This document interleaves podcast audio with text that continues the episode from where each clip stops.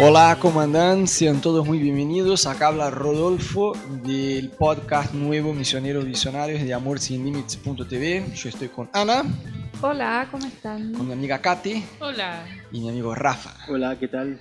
Muy bien, chicos. Este, hoy nosotros vamos a hablar acerca de familia. O sea, cada semana hablamos acerca de un tema distinto, ¿no? Que afecta a la vida de uno cuando va a ser misionero. Y hoy vamos a empezar hablando un poquito acerca de familia. ¿Cómo es el tema este de la familia? De dejar la familia y vivir en otro país. Ya, Katy, contame. La elegida para empezar. Y sí. Bueno, creo que lo más difícil es que la familia entienda que vamos a vivir lejos de ellos y. Sí. eh, no sé, siempre hay un discurso de, ah, pero la familia es proyecto de Dios. Sí. Obvio que sí, la familia es un proyecto de Dios. Pero un proyecto de Dios también es hacer que otras familias conozcan a Dios, ¿no? Que todos los pueblos lo adoren. Entonces, creo que para los papás, especialmente, abuelos, primos, hermanos, lo que sea, es lo más difícil estar lejos de ellos. Sí. Por ejemplo, para nosotros, que somos, estamos en pareja acá, Ujú. eh, es un desafío porque cuando nos casamos, nu- nuestros papás miran así, bueno, eh, ahora van a empezar una nueva familia, y- pero eso, creo que la mayoría de las veces hay ex- excepciones, excepciones, pero es así, ah, ahora va a seguir con tu familia, bueno, tenés tu familia, tu esposa, tu marido, lo que sea, pero mientras está en, en su país, Ujú. Claro. pero hay un cambio cuando, bueno, ahora Sí. es una familia que va a otro país.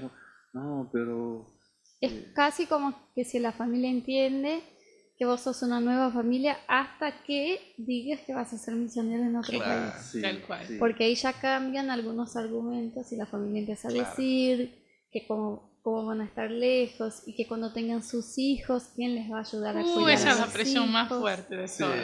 O que cómo va a ser su vida emocional lejos Sí. de la familia. Y entonces la familia quiere, digamos, apoyar que vos seas un misionero, Pero no quiere apoyar que vos estés lejos de ellos. Claro. Sí. Tal cual. Y ahí casi siempre se genera una crisis que el misionero tiene que vencer para seguir adelante. Yo creo que hay un mito, a ver, eh, hay, por suerte no, es, eh, no se aplica a ninguno de nosotros, hay un tipo de misionero que tiene una familia de inconversos, ¿sí?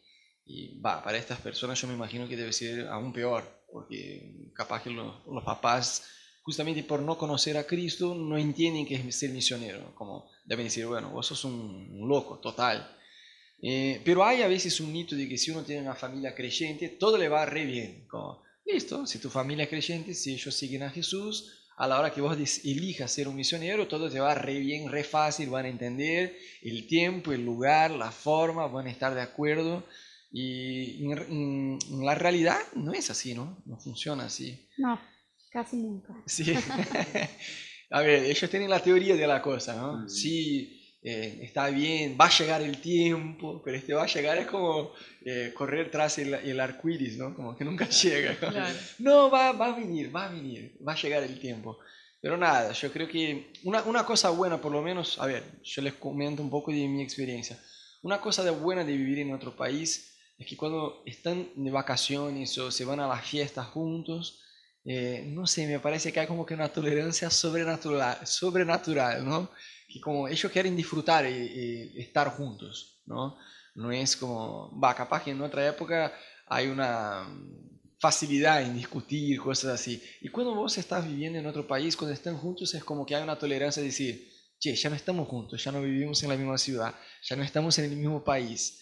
Entonces, cuando estemos juntos, disfrutemos, no, no peleemos, ¿no? No sé si ustedes, bueno, ustedes van a por primera vez ahora, ¿no? A Brasil. sí. sí, sí, ahora volvemos y va a ser la primera vez que después de un año voy a encontrar con mis papás. Y, y- pero sí, pasa esto de, de la, de la tolerancia. Yo creo también que, que viene un amadurecimiento también cuando estás ahí.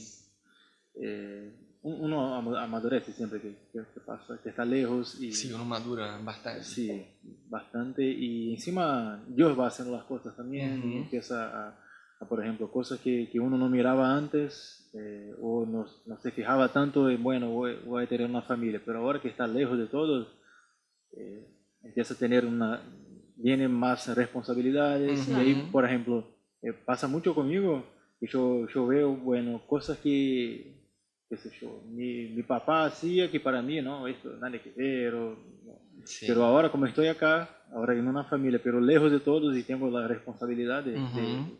de tomar una, una actitud, algo así. Bueno, bueno, ahora yo entiendo un poco más a mi papá.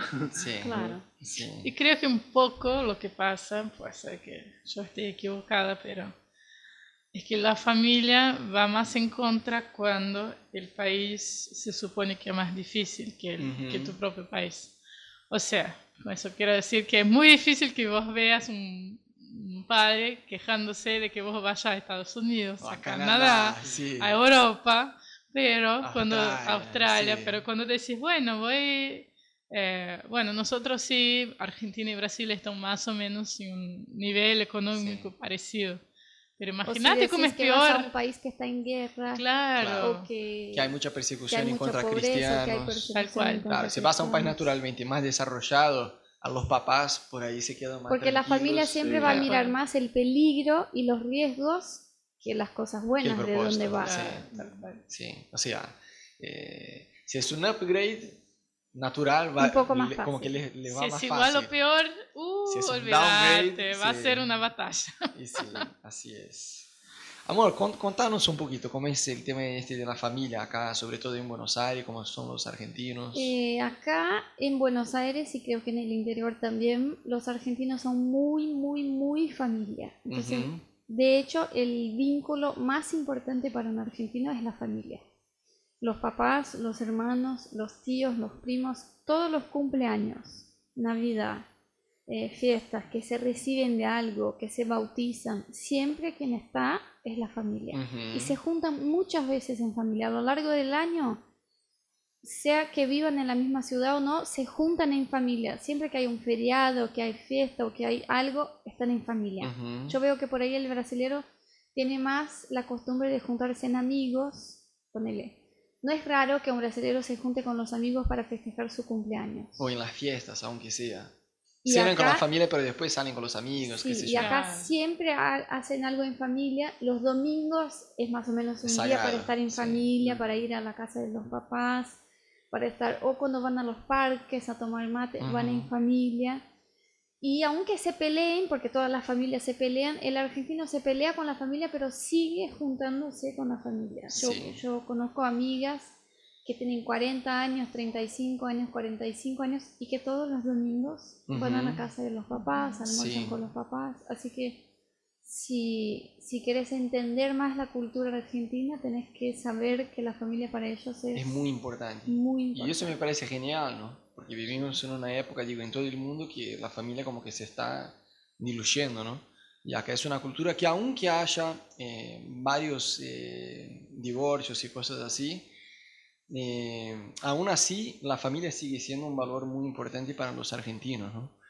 Este, Sí, y eso es, es tan fuerte acá que, por ejemplo, aunque uno no, no tenga eh, la idea exacta de, bueno, voy a casarme, con- vivir, vivir en pareja como casados, Ujú. pero tienen sí esto de, de la familia. sí, Eh, yo conozco mucha gente que, que no son casados, se juntaron ahí, viven hace años juntos. sí, Y claro, ah, mi- llaman mi marido, mi esposa, todo, eh, pero siguen con este, este tema fuerte de familia. de estar con Entonces, los papás, con los, papás hermanos, y, sí, y- sí. y incluso con ellos mismos. Entonces, por ejemplo, nosotros, claro que los cristianos pensamos siempre eh, la familia como la- las personas que son casadas, pero acá pasa mucho eso, que, que tiene este concepto de familia, Sí. de estar juntos, pero no necesariamente son casados. Claro. ¿no? Y esto, claro, un, un desafío también. Lo que pasa con el tema ese de ser tan familia es que, por ejemplo, yo que vengo de Brasil tenía una idea que la cultura brasilera es una de las que más mantiene los hijos viviendo con los papás. Bajo hasta- las alas, sí. Claro, que tienen, no sé, 30 años y puede ser que todavía estén viviendo con los papás. Mi nene. Porque hay culturas que ya no, que uno cuando va a estudiar ya sale de casa, pero Argentina es todavía más. Aún más fuerte que Brasil, sí. Porque acá sí es muy difícil, o sea, hay, principalmente en capital, que yo creo que es una cultura más liberal. Ujú. En el interior creo que no pasa eso. hay gente que va a vivir solo, que tiene 25 años, 30 años y se alquila un departamento y va a vivir solo, pero es difícil. Para los papás es difícil, para la familia es difícil y para los papás no les molesta que tengan 45 años y estén viviendo En la, en la misma misma ca- casa. claro. O sea, me parece que en comparación con Brasil, por lo menos, aunque Brasil, yo tampoco creo que es un país que donde la gente se emancipa de los papás con mucha facilidad. Pero como vos decís, yo creo que acá es aún más fuerte, ¿no? O sea, Y tardan. tienen mucho es- eso que los papás ayudan a criar a los hijos, o sea, los Sí. abuelos ayudan a educar a los hijos, se quedan Sí. mucho, por ahí viven en casas pegadas. Yo tengo amigos que viven los papás Sí, y a la casa al lado ellos con los hijos y medio que todos educan. claro. Me parece que esta emancipación no es que no hay, pero tarda más y es un poco más floja, no sé, pasa de una forma distinta, ¿no? A la cual nosotros como brasileños estamos acostumbrados, ¿no? Yo me quedo muy curioso de conocer a un argentino que vive afuera. Sería Sí, copado hablar con sí, un verdad. argentino que vive en otro país. ¿Qué le parece? Ah, Claro, ¿qué le parece? Bueno, si vos nos escuchás, si sos un argentino que no vivís en Argentina, mandanos un mail. Nos encantaría conocer un, un poquito más de tu experiencia.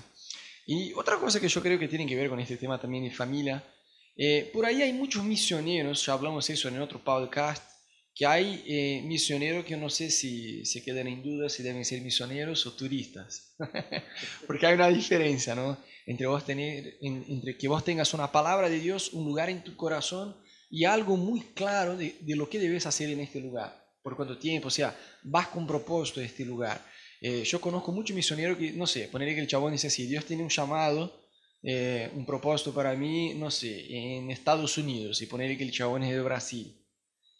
Y el chabón dice que va a ser misionero en Estados Unidos. A lo largo de un año, el chabón se va a Estados Unidos, a Canadá, a África, a Asia, a Uruguay, a Chile y regresa a Brasil. Y vos decís, ¿y Estados Unidos? No, la verdad que después que fui, me apareció una oportunidad, un amigo me invitó. Es el misionero que siempre cambia de llamado cuando surge una nueva oportunidad. O sea, no, mi llamado es India, va a India. Y alguien de Estados Unidos le invita y dice, ahora estamos empezando un proyecto en Estados Unidos, ¿te gustaría venir? Uy, el Espíritu Santo me está llevando a Estados Unidos. Y se queda ahí, pero se, queda ahí hasta una nueva oportunidad. Si se cierra una puerta, si se viene abre una nueva invitación claro, para un nuevo proyecto, chao. y da la impresión que o todavía no encontró su propósito y quiere estar sirviendo a Dios y haciendo Sí. paseo al mismo tiempo, o da un poco la impresión que tiene algo en su vida, allá en su país, en su casa, en su familia, en su matrimonio, Sí. no sé, que no va bien. Y entonces para esa persona siempre es mejor estar lejos de su realidad y va como de un, de un O sea, lugar a otro. Entre comillas, les conviene huir de su realidad, ¿no? Y este es un gran peligro cuando uno dice que va a hacer misiones, que va a ser misionero en un otro país, en una otra ciudad, y en realidad lo que está tratando de hacer es huir de su realidad. A veces pasa que el chabón, no sé, vive con el abuelo, con la abuela, o con los papás, o con alguien que no le gusta, que no se llevan bien, y por ahí dice, no, voy a hacer misiones, pero en realidad lo que está tratando de hacer es huir de relaciones rotas, de, la realidad, de trabajar, estudiar, de- del día a día, ¿no? Y es un gran peligro, porque imagínate a alguien que va a otro país predicar del Evangelio y por ahí eh, está tratando de huir de su realidad, o sea, ¿cómo va a hablar? a- a- yo creo que parte de ser misionero es eh, ayudar a la gente a llevarse bien con la familia, a perdonar, a pedir perdón, a, a- a aguantar la parte difícil que muchas veces nos toca, ya sea en el trabajo, en la facultad o en la familia, ¿no? Y cuando uno trata de huir de esta realidad, imagínate cómo va a poder ser bendición en la vida de otra persona, ¿no? Complicado. Bueno, chicos, ¿algo más? Eh, creo que no. Si no, Ex- ¿Extrañas a tu suegra, Rafa? ¿eh? si no, yo- si no, ahí- Ahí Ay, sí, acá en la grabación sí, sí, sí, ¿no? sí, sí. Sí, Sí, lo acá- más difícil de ser misionero en Sí. otro país es estar lejos de las suegras, ¿no? Sí, con apagar ahí sí decimos todo. No, no, extraño, extraño. Porque es como una segunda mamá. ¡Ah, qué cara dura! Sí, no, yo no extraño tanto porque mi suegra cada tanto agarra su escoba y viene volando desde Brasil, así que... Bueno chicos, este fue un podcast más de visioneros, misioneros visionarios de amorsinlimits.tv. Somos una iglesia en microcentro, Reconquista 546. Tenemos cultos todos los domingos a las 19 horas. A los que todavía no, no, nos, no se fijaron en nuestro sitio web, no te olvides de fijarse es www.amorsinlimits.tv y seguimos en contacto. Dios te bendiga.